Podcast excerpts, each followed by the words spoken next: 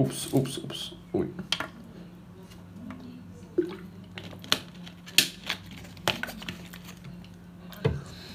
Saben, hay tantas noticias a nivel mundial que es muy complicado elegir las 6, 7 o 8 mejores.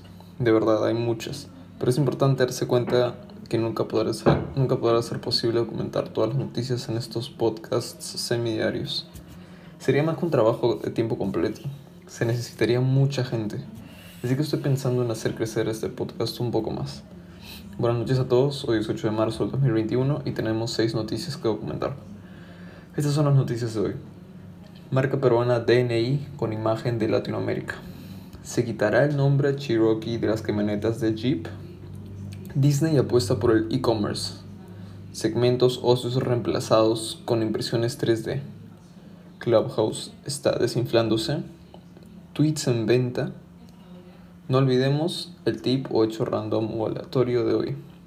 Últimamente se escuchando en la web acerca de los NFTs. NFTs. ¿Qué son?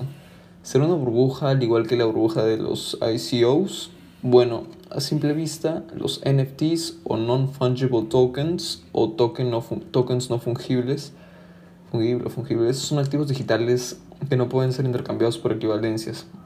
Es como algo único pero digital. Sus identificaciones están escritos en blockchains, los cuales no tienen propiedad de alguien o algunos en específico y pueden ser leídos por todos, pero la propiedad le pertenece a alguien en específico. Ahora, ¿será una burbuja? Yo creo que sí, ya que el valor de los NFTs está dado por los usuarios, así que si no hay suficientes usuarios digitales interesados en un NFT, su valor es menor al de un activo conocido a nivel mundial, por ejemplo.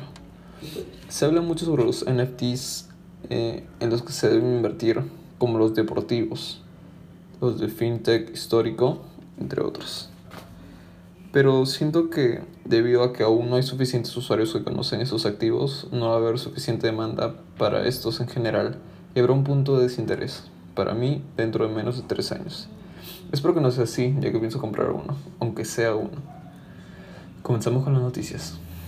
DNI es una firma de moda sustentable creada en París en París el 2019 por unos gemelos peruanos llamados Paul, Paulo, perdón, Paulo y Roberto Ruiz Muñoz.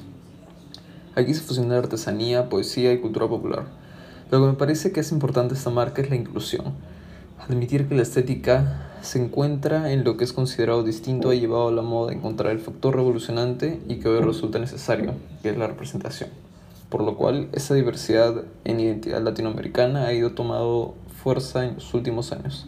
Según Paulo y Roberto, la mayoría de imágenes que nos muestran de los países, perdón, del país son nuestros magníficos textiles ancestrales, nuestra artesanía milenaria, nuestro tesoro nacional Machu Picchu y nuestra materia prima.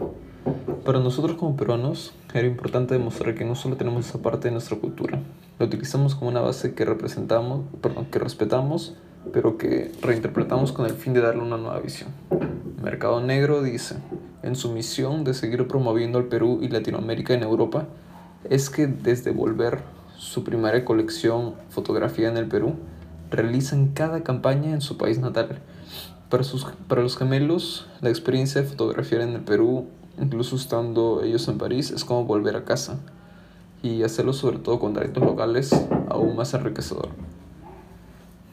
¿Conocen los modelos de las Jeeps? Bueno, ¿saben qué son las Jeeps? Bueno, son, son camionetas, es una marca de camioneta. Eh, pues dentro de los modelos están la Renegade, la Compass, Cherokee, Grand Cherokee, Wrangler y Gladiator. Hay un problema con la Cherokee en Estados Unidos. ¿Saben por qué? Por los líderes indígenas ya que, según su solicitud, hay mejores formas de homenaje, de homenaje que ir en la parte trasera de un automóvil. Por suerte, Jeep está abierta al diálogo. Según Mercado Negro, su nombre busca transmitir fuerza, potencia y pertenencia, o al menos así lo pretende la marca, idea que obviamente no comparten los miembros de la comunidad indígena. Chuck Hosking, vocero nacional del pueblo de Cherokee, dijo, Estoy seguro de que hay una buena intención detrás del nombre, pero no nos honra que nuestro pueblo esté en la parte trasera de un coche. El mejor homenaje que nos pueden hacer es conocer nuestra historia y que nos trae y que nos ayuda a difundir nuestra cultura. En mi opinión considero que, de hecho, los miembros de la comunidad de Cherokee les conviene que no se les cambie el nombre. De hecho, ya ahora están ganando publicidad generando este tipo de afirmaciones, ya que llegan a diarios grandes como el Wall Street Journal, que los lee, los lee mucha, mucha gente. En la publicidad, siendo que no hay en verdad la mala publicidad. Disney entra en el e-commerce y cierra 60 tiendas físicas en Estados Unidos. Estos son el aproximadamente 20% de 300 tiendas a nivel mundial y lo piensa hacer en todas sus otras tiendas. ¿eh? Los consumidores han migrado al comercio electrónico y distintas empresas en el retail han tomado esta misma iniciativa de migración a plataformas digitales. Si bien el comportamiento del consumidor se ha desplazado hacia las compras en línea, la pandemia global ha cambiado lo que los consumidores esperan de un minorista, señaló Stephanie Young, la presidenta de Productos de Consumo, Juego y Publicaciones de Disney. Pero, ¿qué pasará con sus tiendas en Japón y China? Aún no se tiene en cuenta hacer este cambio en esta parte del mundo. Tremenda jugada, pero siento que con un mal resultado. A los que han visitado Disney, la gente no suele ir a comprar su mercancía en sí, sino a disfrutar de los juegos y pues la mercancía es como un plus, ¿no? Por lo cual tomará mucho tiempo a la gente a, para gente acostumbrarse a comprar la mercancía online. Aún más tiempo les tomará a Disney ganar ya que por la pandemia menos gente está asistiendo a estos parques de diversiones por miedo al contagio. Por suerte, en Estados Unidos poco a poco la gente se va vacunando aún más. Un punto para Disney. Ahora un hilo sobre algo que no domino mucho, la verdad, la tecnología médica. Un estudio australiano desarrolló más conocimiento en materiales híbridos que permiten la sustitución de huesos directamente dentro, directamente dentro del cuerpo. Este desarrollo encontró un innovador mecanismo de reimplantación ósea utilizando células vivas y evita el uso de productos que el cuerpo pueda rechazar, lo cual supone un significativo avance en métodos actuales para tratar facturas, entre otros procesos quirúrgicos. Pueden buscarlo en internet como bioimpresión omnidireccional de cerámica en suspensiones de células o con las siglas COVIX. Se desinfla el globo de Clubhouse, y yo lo sabía. Al parecer, solo el 10% de sus usuarios se, están conectando diariamente.